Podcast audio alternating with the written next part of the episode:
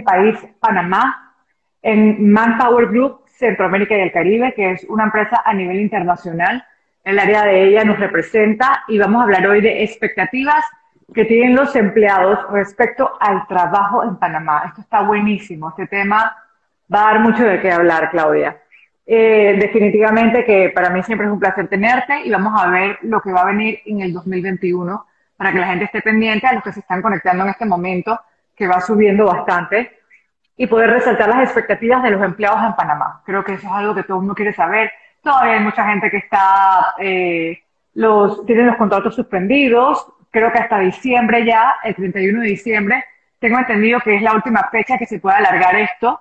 Tú que eres experta en este tema nos vas a contar y, conocer la proyección, sobre todo del 2020-2021 de Manpower Group, de sus estudios y encuestas eh, y el panorama. Así que en términos generales, según las encuestas que están realizando ustedes, Claudia, ¿cuáles serán las expectativas de los empleados de Panamá respecto al trabajo? Cuéntanos un poquito y bienvenida. Bueno, antes que nada, muchísimas gracias. Este, siempre es un placer eh, estar contigo. Creo que tenemos muchas cosas en común y siempre nos hace sentir muy cómodos a los invitados. Eh, además, pues eh, para mí este tema me apasiona, todo el tema que tiene que ver con, con recursos humanos y con talento humano. En el día de hoy específicamente te vamos a compartir los resultados de una encuesta nueva que se llama Escasez de oportunidades laborales para jóvenes, que tiene incluido a Panamá, como bien mencionaste. Eh, y bueno, vamos a mezclar incluso si hace falta algunos de nuestros estudios. Nosotros tenemos eh, el de expectativas de empleo, ¿verdad? Que salió el del último trimestre, que lleva de octubre a diciembre tenemos las encuestas de escasez de talento, donde se entrevistan a las empresas para ver cuán difícil es para una empresa conseguir el talento que necesita. Pero este es uno nuevo totalmente que salió este año y del que estamos muy orgullosos. Se hizo en conjunto con Junior Achievement y se entrevistaron a más de 3.000 jóvenes de entre 18 y 29 años para poder entender las dificultades que tienen los eh, los candidatos al momento de buscar trabajo y en particular los jóvenes, ¿no? Así que, con relación a eso, eh, la media de Latinoamérica en dificultad para este tipo de personas de encontrar empleo fue de 81%, pero para Panamá específicamente fue del 85%. Así que más alto. Sí, más alto de la media con relación al resto de los países de, Latinoamérica, el promedio, sí estamos por encima. Es decir, que a los jóvenes panameños de entre 18 y 29 años les cuesta un poco más conseguir empleo. Aquí se hicieron tres preguntas, eh, específicamente fueron, ¿cuán difícil le ha sido conseguir empleo durante los últimos 12 meses? Luego, las razones por las cuales usted considera que no está siendo contratado. Y tres, ¿qué factores le resultan importantes a ustedes como joven para aceptar un trabajo? Entonces, esto nos da siempre, como digo yo, nuestros estudios siempre nos dan el punto de vista, por ejemplo, el de escasez de talento nos da el punto de vista del empleador. Claro. Pero con eso podemos dar recomendaciones a los que buscan empleo y viceversa. Desde este estudio, que es específico de las personas que están buscando trabajo, también podemos rescatar recomendaciones para los empleadores. Esto es importante saberlo, haciendo un análisis comparativo con todo esto que ustedes realizan, que es maravilloso, porque al final si uno no hace encuestas y si uno no hace estas cosas, no sabemos dónde estamos parados. Y esto es básico, y ustedes son expertos en este tema. ¿Cómo cambiaron las expectativas de lo que pudieron ver respecto al 2020 al presente? Definitivamente que este tema de la incertidumbre que causó la pandemia y que incluso nosotras hemos conversado anteriormente, cambió todo. Nadie estaba preparado para esto, nos hizo tener que adaptarnos. Eh, las empresas eh, a principio de año, de este año, estaban siendo un poco reservadas con las expectativas de contratación, porque obviamente veníamos de un cambio reciente de gobierno, eh, de ciertos temas económicos que se estaban dando y luego nos cayó esto. Esta, este, esta pandemia hace que los empleadores sean aún más reservados, los números no son los más bonitos de los últimos 10 años de nuestra encuesta. Las expectativas están en negativo. ¿Ok? Sin embargo, nosotros, pues como bien lo dices, hemos visto que ha habido una reactivación quizás un poco lenta para nuestro gusto, pero ya vamos hacia arriba, es decir, ya debemos empezar a ir eh, recuperándonos y para eso, pues, como bien mencionaste, este, juega un papel importante, todos jugamos un papel importante, el sector privado, el gobierno y los ciudadanos. Todos tenemos una responsabilidad con este tema de la reactivación.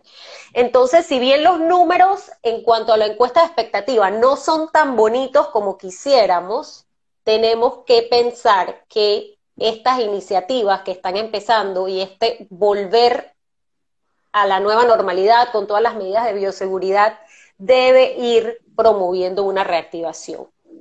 Lo cierto es que va a haber un, tema de desempleo que no podemos negar, ¿no? Y, y desde allí nosotros, a ver, como hoy estamos hablando de los candidatos, de los que están buscando empleo, eh, yo digo, nosotros en Manpower siempre decimos, buscar empleo es un empleo de tiempo completo.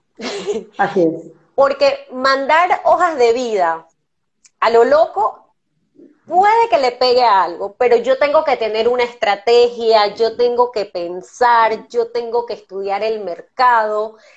Cuando hay épocas de desempleo altas, entonces tengo más competencia. Yo tengo más de 20 años en, en el mundo de recursos humanos y yo he visto también lo contrario. Cuando el desempleo está bajo, entonces hay una guerra por el talento. Y yo digo, son ciclos, ¿no? Cuando el desempleo está alto, entonces la responsabilidad está un poco más en el que busca, porque yo me tengo que hacer atractivo para que me contraten. Cuando las tasas de desempleo están bajas, entonces le toca a las empresas ver qué hacen para conseguir el mejor talento porque está peleado y está cotizado. Un poco la ley de oferta y demanda y desde ese punto de vista y con los resultados nosotros podemos dar buenas recomendaciones a los que están buscando empleo en estos momentos, sobre todo a los jóvenes, que, me, que tienen más incertidumbre, ¿no? Tienen más incertidumbre que las personas que ya tienen por lo menos algo de experiencia y trayectoria. Sí, definitivamente que es importante y, que lo digo yo y a, a todos los que nos están viendo en este momento y que nos están sintonizando en este momento con la entrevista con Claudia Escobar, que es gerente marca país de Manpower. Eh, de verdad que una de las cosas que hablábamos al principio, Claudia, ¿te acuerdas en marzo? Recién empezó la pandemia, empezamos a tener conversaciones de esta índole contigo, con Carlos, con Ignacio, y, hemos visto, a mí me ha pasado mucho, te voy a dar mi opinión, yo tuve que cambiar mi estrategia también. Yo creo que no hay nadie que haya tenido que cambiar su estrategia de marketing y muy importante, nosotros creíamos saber algo de redes sociales o creíamos, vamos a hablar no de redes sociales, vamos a hablar del mundo digital. No sabíamos nada, nos dimos cuenta que no aprovechábamos realmente las cosas eh, para sacarle el mejor capital. Entonces, ¿qué, es importante? La juventud obviamente es diferente, pero es importante que las personas que nos están viendo, aprovechando no solamente los que sean jóvenes, sino también los que tienen 40 años, 50 años, 60 años, y estén buscando trabajos, que cambien esa perspectiva, que cambien esa mentalidad y que empiecen a cambiar el chip, porque por más que la pandemia termine, el mundo ya cambió y no va a volver a ser igual que antes, ya no va a volver a trabajar igual que antes y esto llegó para quedarse. Entonces, si usted sigue con el mismo chip de antes, yo tenía, por ejemplo, muchas mujeres, yo como mujer te lo digo, le tenían miedo a la tecnología. No le tenga miedo a la tecnología, la tecnología puede ser su mejor aliado para los negocios. Yo tenía amigas que ni siquiera sabían usar Instagram porque no les interesaba, porque no lo necesitaban, eh, y entre otras cantidad de herramientas. Y no las culpamos, sino que su diario vivir no lo requería. Y tuvieron que aprender en pocos meses o en pocas semanas algo que nunca les había interesado entender. Entonces, es importante que no importa el trabajo que sea, no importa el tipo de trabajo, y yo lo voy a seguir diciendo, aunque sea presencial, lo que sea, si usted no se mete en el mundo digital, Claudia, no va a poder surgir. El mundo ya cambió. Eso es algo que hay que meterse en la cabecita y que ya no va a volver a ser igual de antes. Yo no puedo creer que existan personas que hoy en día no sepan usar un Word, no sepan usar un Excel, que son herramientas básicas para poder trabajar. Esas son cosas que no debemos pensarlo, que no deben pasar. Así que la gente piensa, ¿por qué no puedo conseguir trabajo? Equípate. Vamos a seguir hablando de esto.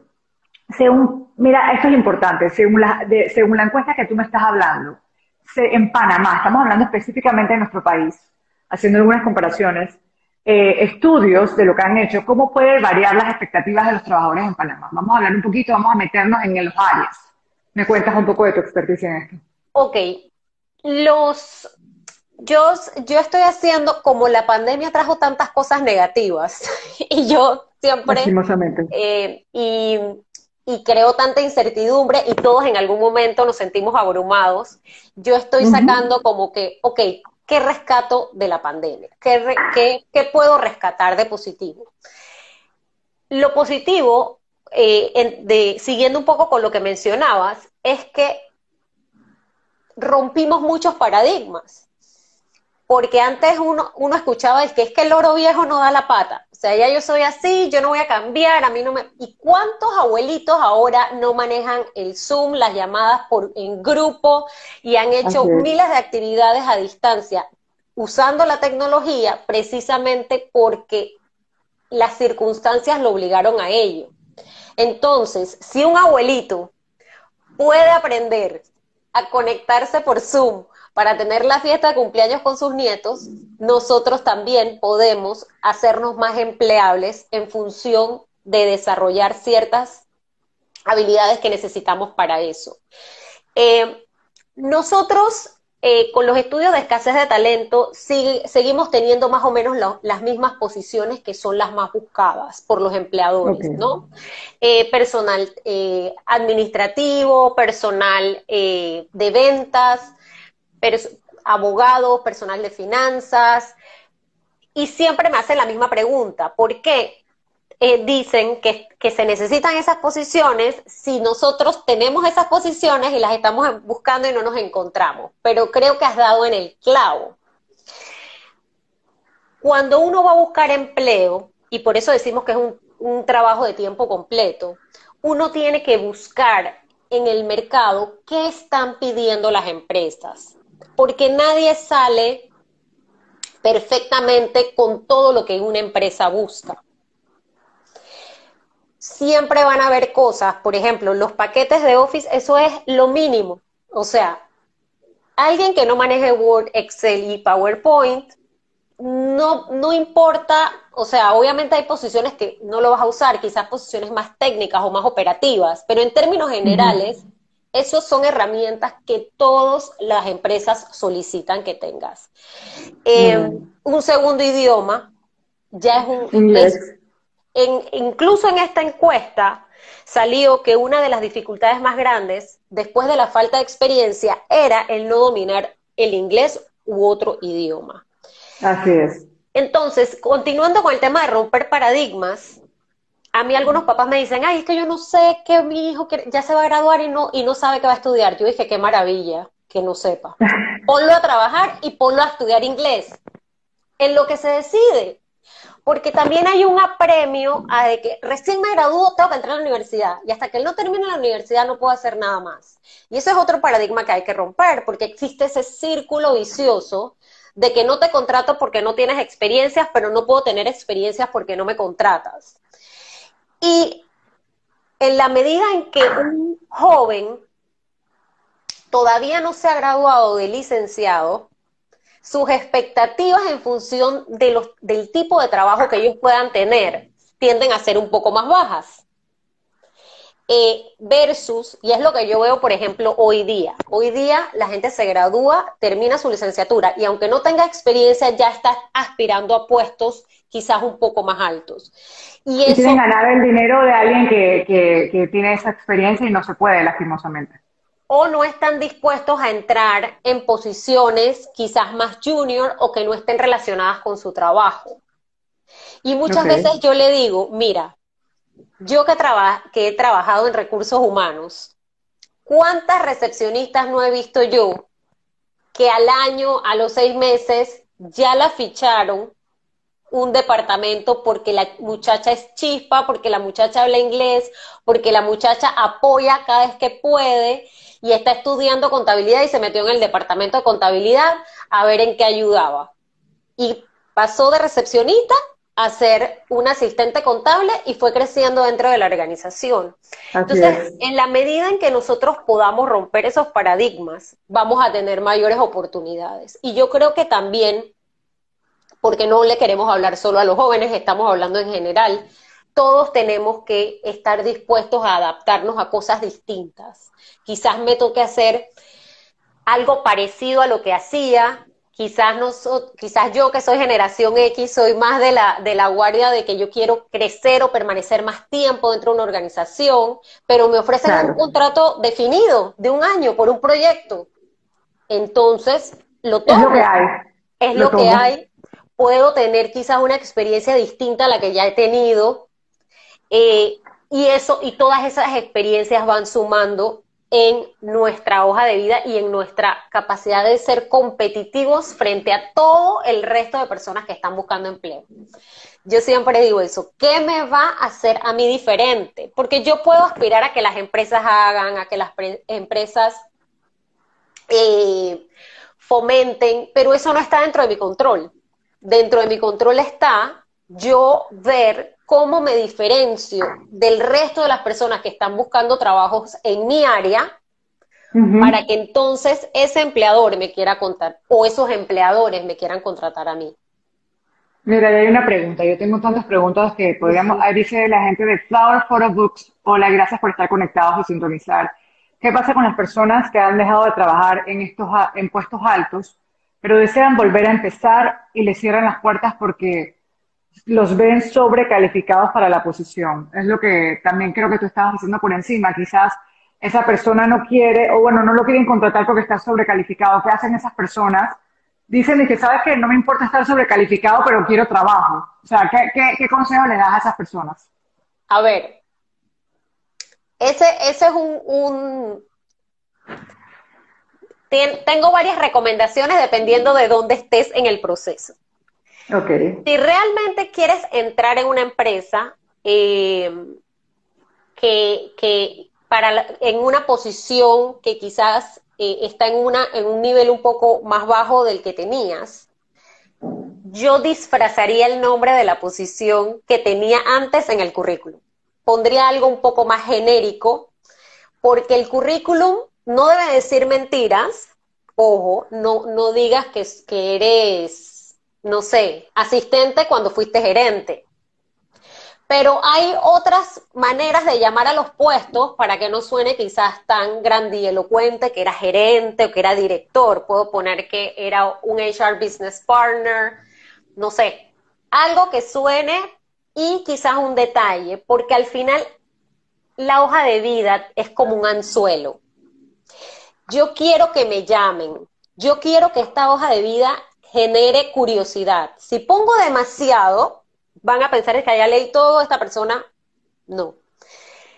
Tengo que poner como que lo suficiente para que me llamen. Por eso yo digo que esa estrategia de, enviar hojas de vida así a, un poco a lo loco, puede que funcione, pero lo ideal, si uno va a trabajar con una estrategia, una palabra clave que mencionaste, es que yo tengo que decir, yo tengo que que hacer este currículum para este puesto en particular al que yo estoy aplicando.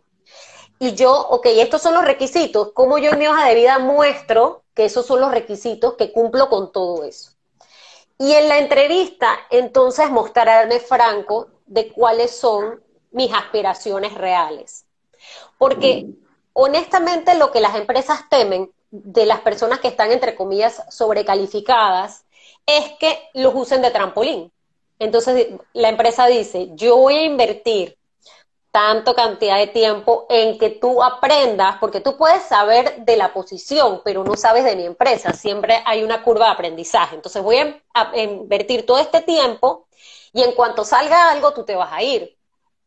Entonces es importante que en la entrevista ser claro cuáles son tus expectativas, eh, qué, quieres, qué le vas a ofrecer a la empresa, por qué estás dispuesto a transar o, hacer esa transacción. A lo mejor uno puede decir, mira, yo sí tuve esa posición, pero yo ahora eh, estaría contenta con una posición como esta porque puedo contribuir, voy a tener un salario y voy a tener unas jornadas quizás de trabajo más flexibles que me van a permitir estar con mi familia. Y esa jornada más flexible de trabajo, quizás no tener toda la responsabilidad de un gerente, me va a permitir estar más tiempo con mi familia. Y eso lo podría entender una persona de eh, al momento de hacer una elección e incluso ver el beneficio, si es genuino, si es genuino. Cuando no es genuino, los, los entrevistadores lo pueden notar. Entonces, se asustan. Claro, yo pienso que al final también no importa lo que tú hayas estudiado. Y yo, lo, yo lo he aprendido en la vida. A mí, yo te voy a comentar rápidamente. Yo, a diferencia de muchas personas, yo no sabía que quería estudiar. La mayoría de mis amigas estaban estudiando o estaban trabajando. Y yo hasta los 30 años fue que empecé a encontrar lo que me gustaba en la vida. Yo tengo 40, o sea que hace 10 años yo te puedo decir que yo realmente encontré lo que me empezó a gustar y lo he ido desarrollando. A veces hay personas que están más, como se dice por ahí, más grabadas que un termómetro, pero como resaltan en Manpower, y no es que esté mal, está excelente estudiar todos los días, porque uno nunca deja de estudiar, uno nunca deja de aprender. Por eso es que las personas que leen mucho, no es que sean las que más saben, sino que como leen tantos libros, saben un poquito de cada cosa, o se están informando. Sin embargo, hay talentos especiales, que la gente, más allá de los estudios, es lo que quiere. Por ejemplo, yo puedo tener a una persona muy buena en un puesto para, que esté graduada en todo, pero si no es buen servidor, yo no lo quiero. Porque hay personas que no nacieron, yo puedo tener a la persona más inteligente del mundo, pero, por ejemplo, en mi caso, yo que me dedico al servicio, en cierta forma soy comunicadora, yo necesito gente que sea servicial, que siempre trate de tener una sonrisa a pesar de los días malos. Entonces, hay puestos claves. Quizás un contador que está guardado, pero hoy en día ni eso, porque mi contador es un super vendedor mi contador es lo máximo, es un super vendedor y te habla. O sea, que antes se decía que estos puestos guardados, que nadie vea los contadores, mentira, porque todos necesitan venderse, Claudia. Entonces, eh, que, que aparte de lo que estudian, sepan que tienen que tener cualidades que la gente está buscando. Como te digo, la gente se queja mucho de la falta de servicio, de la falta de actitud de la gente, de no tratar bien a los demás. Y yo les digo una cosa, el buen servicio y la buena actitud siempre te abren las mejores puertas. No importa de dónde estés graduado y si no estás graduado. Apliquen eso a su vida. Ahora yo quiero regresar contigo, porque este tema está buenísimo, como me encanta. Y te decía que quiero que sugieras desde la experticia de Manpower Group a las empresas para enfrentar esta temática y apoyar a los, eh, a los empleados con sus expectativas. Seamos honestos. Vamos a hablar consejos claros para la gente en este momento que la está pasando mal. Ok, para las empresas, em, yo creo que incluso ese es otro rescate de la pandemia, la capacitación es vital. Antes, se, cada vez que había que hacer recortes, cortaban capacitación. Con la pandemia vimos que muchas empresas empezaron a capacitar a su personal y se dieron cuenta de la importancia que es invertir en la capacitación del personal. Adicional a eso, nosotros siempre les decimos a las empresas que el candidato ideal que ellos plasman en su perfil no necesariamente existe. Uno tiene que llegar a un acuerdo de todas las cosas, eh, cuáles son las que son indispensables para el puesto y cuáles son aquellas que quizás yo como empresa puedo ayudar a desarrollar, ¿no? Y dependiendo de la posición, van a haber cosas que varían. Siguiendo con tu ejemplo de servicio al cliente. Hemos tenido empresas con, que, que ofrecen servicio al cliente en donde yo les digo en la capacitación, mira, si la persona no es tan buena en lo que hace, digamos un bartender, que tú lo pones ahí y está aprendiendo y le está costando aprender, pero el muchacho mm. se ríe, es servicial, es ameno, y tienes a otro que se aprende todas las recetas, así de rápido, pero nunca se ríe, no saluda a nadie, está serio, escoge al otro. Porque con la práctica, ese muchacho que es ameno va a aprender a hacer lo que tiene que hacer en su puesto de trabajo, aunque le tome un poquito más. Pero va a ser mucho más difícil que le, le enseñes a alguien a sonreír o a ser servicial. Así que a veces las habilidades blandas por eso pesan más, porque lo técnico se refuerza con una capacitación mucho más fácil que las habilidades blandas. Si hay cursos y si hay cosas que nos pueden ayudar a trabajar en eso, pero es mucho más fácil para, un, em, para una empresa capacitar en lo técnico que en habilidades blandas, aunque se hace. Eh, Entonces, eh, desde el punto de vista del empleador, tenemos, uno, la capacitación, dos, eh, también ver cómo puede algunas funciones quizás tercerizarlas o contratar este, personas que son expertas en cosas. Quizás tengo un negocio que no es tan grande y no necesito un contador de planta, pero tengo una firma o tengo un contador que me hace mi contabilidad y me revisa mis números cada 15 días, porque el volumen es bajo. Entonces, esas son las cosas que las empresas pueden hacer. Favorecer el trabajo formal, es decir, favorezcamos que sea una persona que está eh, eh, dentro de una pequeña firma o que tiene su RUC, porque al final, eh, para poder reactivar la economía, tenemos que, desde todas las aristas, favorecer el empleo formal. Eso es muy importante. Tenemos, hay mucha gente que trabaja sin contratos, eh, que no les pagan el seguro social y eso no es bueno ni para la persona, ni para la empresa, ni para el país. Entonces, eso es una de las recomendaciones también. O sea, que como empresas también fomentemos la formalidad en el empleo. Lo otro que recomendamos a través de otro de nuestros estudios es que construyan puentes, es decir, que la gente tenga la oportunidad de crecer dentro de la organización o hacia afuera, porque también hay veces que ya yo sé que tengo un tope y, y esa persona no va a poder crecer. Entonces, ojalá yo la pueda recomendar o formar lo suficiente para que ella pueda crecer fuera de mi organización, pero yo la desarrollé tanto que se va y me duele, pero se va a algo mejor y deja un espacio para que una persona de dentro pueda crecer. Yo creo que eso es lo vital que las empresas deberían hacer. Me gusta, me gusta lo que estoy escuchando. Ahora, recomendaciones claves eh, para la reactivación y para que el talento pueda acceder a mejores oportunidades. Que es lo que la gente, pues, desde un proceso de adaptación. Creo que lo hemos repetido, pero sería bueno como un resumen ejecutivo para que la gente entienda antes de finalizar la entrevista. Sí, bueno, yo como, como, como, si estoy buscando empleo o si estoy buscando mejorar mis oportunidades, tengo que ser activo. Yo he recibido hojas de vida, por ejemplo, lo voy a poner de ejemplo. Yo generalmente contesto a todas las personas que me escriben y me tomo la tarea por el tipo de trabajo que tengo, que es de talento humano, de referir, de reenviar esas hojas de vida. Pero eso no es lo más efectivo, porque la que entrevista no soy yo. Entonces, si, si esa hoja de vida se la hubiesen hecho llegar a un gerente de otra empresa, X, que en la que quiere trabajar, quizás esa no es la vía y su currículum se va a quedar allí. Entonces, yo no puedo dejarle la responsabilidad a otra persona. Revise mi perfil a ver si hay alguna vacante en su organización a la que yo pueda aplicar. Eso es una actitud un poco pasiva.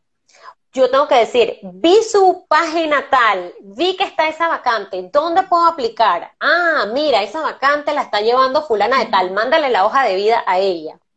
Entonces, es como no dejemos las cosas al azar, seamos muy proactivos, tengamos una estrategia.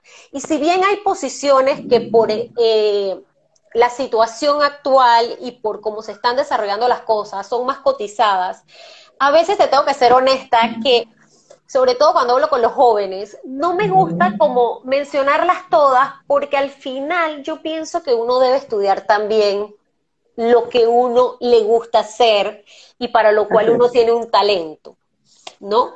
Ahora bien, si yo estoy estudiando una profesión que quizás está un poco cotizada, eh, no digamos cotizada, digamos al revés, el mercado está saturado, hay muchos psicólogos hoy día, digamos, muchos, muchas de recursos humanos. Entonces, ¿qué puedo hacer yo diferente? ¿Qué están pidiendo las empresas? Ah, están pidiendo inglés, tengo que aprender inglés. Oye, vi un par que están pidiendo portugués o francés. Si ya sé inglés, voy a aprender este tercer idioma. Eh, necesito dominar algún tipo de software, ser más proactivo en, Excel. Yo, yo, nosotros tenemos programar, aprender a programar, aunque tú no creas, hay que saber programar pronto. Así es. Mira, hay mm. muchas posiciones que la gente me dice, pero, pero, o sea, ¿cuál es el requisito? Saber inglés y saber Excel intermedio. y puedes estar graduado, como mencionaste, de lo que sea y tener todos los títulos que tengas, todos los títulos que tengas, pero si no sabes hacer una tabla dinámica y no sabes inglés, no te van a contratar. Entonces yo le digo a los jóvenes, inglés, Excel, eh, aprendan, eh, bueno, naturalmente los jóvenes son más eh, apegados a la tecnología y como que le agarran... Las nuevas generaciones. Exacto, eh, eh, nacen casi que cuando uno no puede hacer algo, uno pasa el, celular y, mi sobrina de 11 años me ayuda y me resuelve. es así, es así, es así. Mi hija tiene cuatro años y así, que y yo digo, esta chiquilla, o sea, que cuando tenga 11 ya va a saber programar y hacer de todo. Es otra, bueno, ellas son otras generaciones, diferentes. Exacto. Pero, pero, como bien mencionaste tú también, otra de las recomendaciones dentro del resumen ejecutivo es eso. Tengo que enamorarme de la tecnología, saberla utilizar, sacar provecho de ella, porque los que son más atractivos para las empresas son los que están yendo hacia allá. No importa, yo me grabo en recursos humanos y a mí me toca hacer temas de eh, números. Me toca hacer, utilizar el Excel para llevar eh, indicadores, eh, igual que le toca... El café, el café el día que se daña algo. Y eso, mira, y, lo traigo con la acción porque quiero que Carlos e Ignacio también en alguna ocasión lo mencionaron contigo. Y esto es un consejo que voy a aprovechar para, para que me das la oportunidad Hay personas que dicen, es que yo no, yo no nací para eso, yo soy, yo les digo, todos queremos grandes cosas, pero si tú tienes una actitud humilde ante la vida, si tú tienes, yo sigo insistiendo, Claudia, el servicio, ser gente, cómo funciona para cualquier posición, tener empatía y en estos momentos donde las personas la estamos pasando mal, recordemos que la pandemia puede ser que te haya afectado económicamente. Quizás no te afectó económicamente porque tenías un negocio que estaba, eh, tenía delivery y, te, y te creció por el delivery, pero quizás a otros se les murió un familiar quizás otros tienen a alguien enfermo. Esta pandemia le ha afectado a todo el mundo de alguna forma. Y si tú eres una persona que no tiene empatía con tus, compañeros de trabajo, que un día yo llegué, Claudia, ¿sabes qué? No tengo que contarte mis problemas. Uno del trabajo no va a hablar de sus problemas, ni tampoco va a abrumar a la gente. Pero yo estoy segura que si Claudia un día me ve mal en mi trabajo y es compañera mía y me ofrece o me tiende una mano, a mí me va a gustar eso. Yo creo, aquí no le va a gustar eso, Claudia. Yo creo que esas son cosas básicas, nunca creas que eres lo suficientemente bueno o yo, mira, yo valoro mucho cuando yo me doy cuenta cuando, cuando personas que tienen mucho dinero y una posición alta son humildes. Eso es algo que yo valoro tanto, porque es tan difícil ver que ellos sean serviciales y que no se crean la gran cosota. Esa gente nunca le va mal en la vida, a pesar de, los problemas. Entonces vamos a recuperar. Si tú eres jefa de recursos humanos y tú tienes un, tú tienes un en Manpower, Tú eres una de las top ahí. Pero yo estoy segura que con tu actitud, si a ti alguien te pide un café, tú no vas a decir, eso yo no lo hago porque yo soy Claudia y yo soy gerente de marca País Panamá. Te pregunto.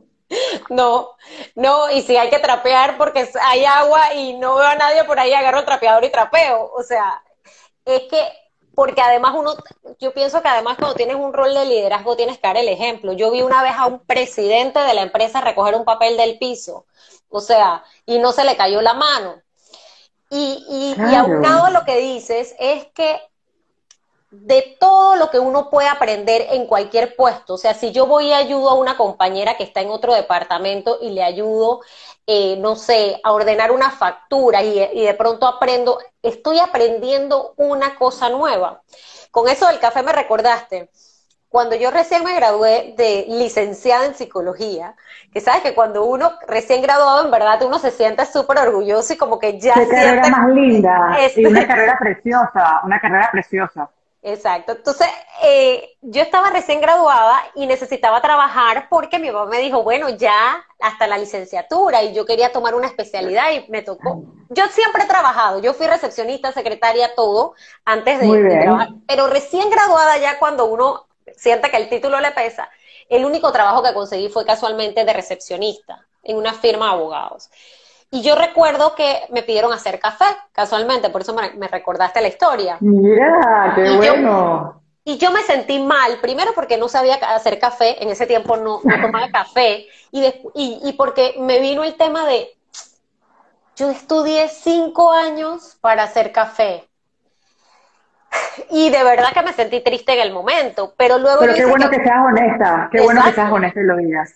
Pero yo luego dije que, pero Claudia, a ti no te contrataron como licenciada en psicología ni como nada, a ti te contrataron como recepcionista, así que aprende a hacer tu café y haz café. Y entonces aprendí a hacer el café y aprendí qué tipo de café le gustaba a los clientes. Cuando llegaba el, señor tal, yo dije, usted con dos de azúcar y una de, y una de cremora, ¿verdad? Sí.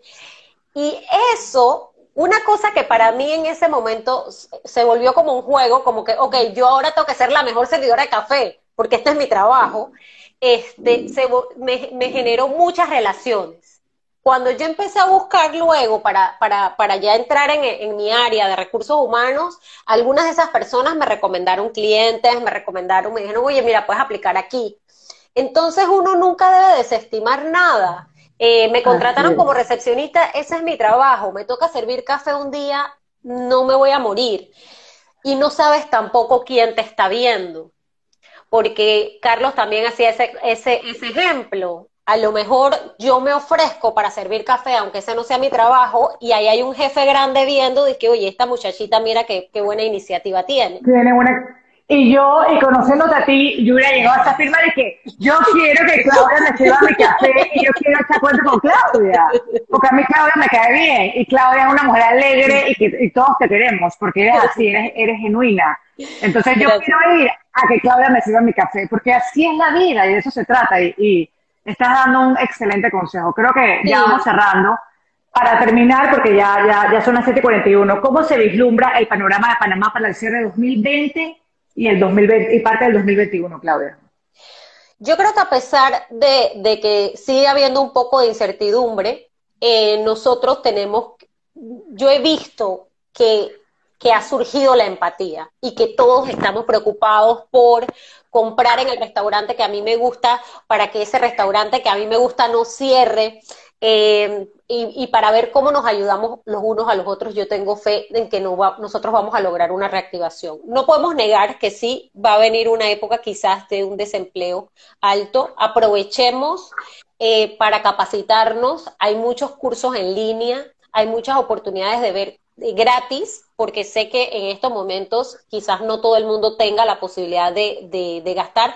Veamos cómo hacemos intercambio, los que necesiten conseguir experiencia porque nunca han tenido, ofrezcanse de voluntarios, uno nunca sabe quiénes están allí, uno hace contactos, eh, crea experiencia, eh, luego esa experiencia la puedes poner en tu hoja de vida, porque a veces el trabajo de voluntario no es solo llenar una bolsa, a veces tiene otras tareas, a veces te puede tocar hacer un inventario, eh, llevar un registro de gastos, hacer en un Excel un montón de cosas para, para poder tener tablas de, de, los insumos que estás donando y otra serie de cosas que al, quizás uno lo vea muy irrelevante, pero que realmente te van a aportar a tu hoja de vida. Entonces, si, si ahorita tienes la oportunidad de ya sea apoyar o incluso apoyar a un empresario que, que necesita salir adelante. Que no te pueda pagar en ese momento y te diga quizás en tres meses que me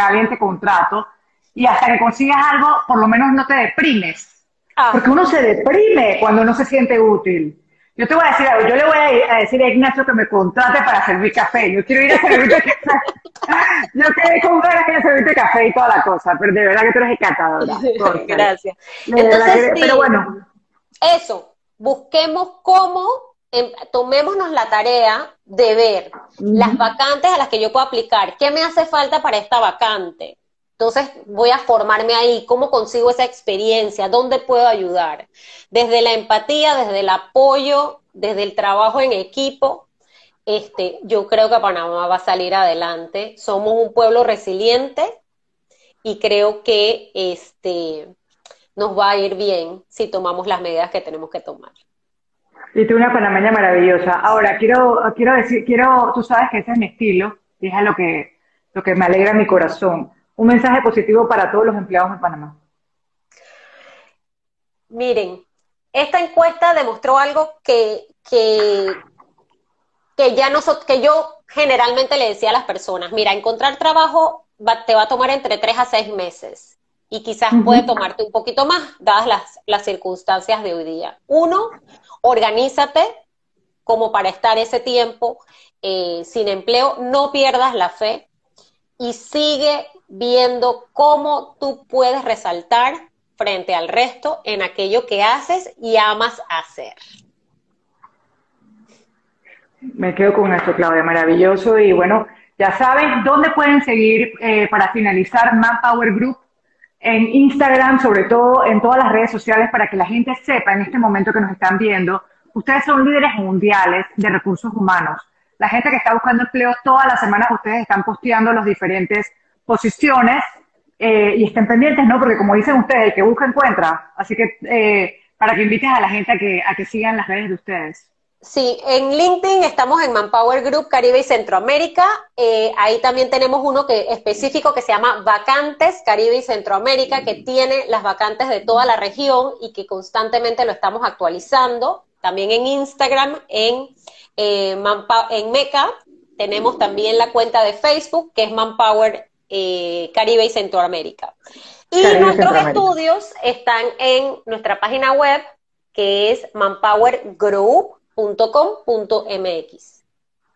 Bueno, síganos ya en Instagram. Empiecen a ver los que no tienen empleo, los que tienen miedo de perderlo, a buscar las opciones, eh, empiecen a seguirlos en Instagram. Y también están dando capacitaciones todas las semanas, Claudia, ¿verdad? Totalmente gratuitas, creo. Exacto, estamos dando capacitaciones para ser un candidato de impacto. Ahí damos todos los tips sobre cómo hacer tu hoja de vida, qué debes considerar en la entrevista, eh, incluso las personas que ya tenemos experiencia, eh, volver a salir al ruedo y, ponernos frente a otra persona para una entrevista puede resultar un poco atemorizante, entonces ahí te compartimos cuáles son las, los tips que debes tener. Para, para que no metamos la pata tanto, para que no metamos la pata. Ahora, yo sigo insistiendo que la gente genuina es maravillosa, pero la gente genuina también tiene la necesidad de aprender a hablar porque a veces ser tan genuino es bueno, pero hay que saber hasta dónde llegar. Así que gracias, Claudia, de verdad que un placer, un gran orgullo, como siempre te lo digo de corazón, que seas una mujer que tiene un puestazo y que le abras las puertas a otras mujeres panameñas para que puedan llegar a, soñar, a creérselo. Así que vamos a, dejar esta entrevista arriba y usted puede verla las veces que sea necesario. Así que estamos hablando pronto, amiga. Un beso enorme y muchísimas gracias, por, por darnos tu expertise. Ya sabes. Buenas noches. Bye. Bye.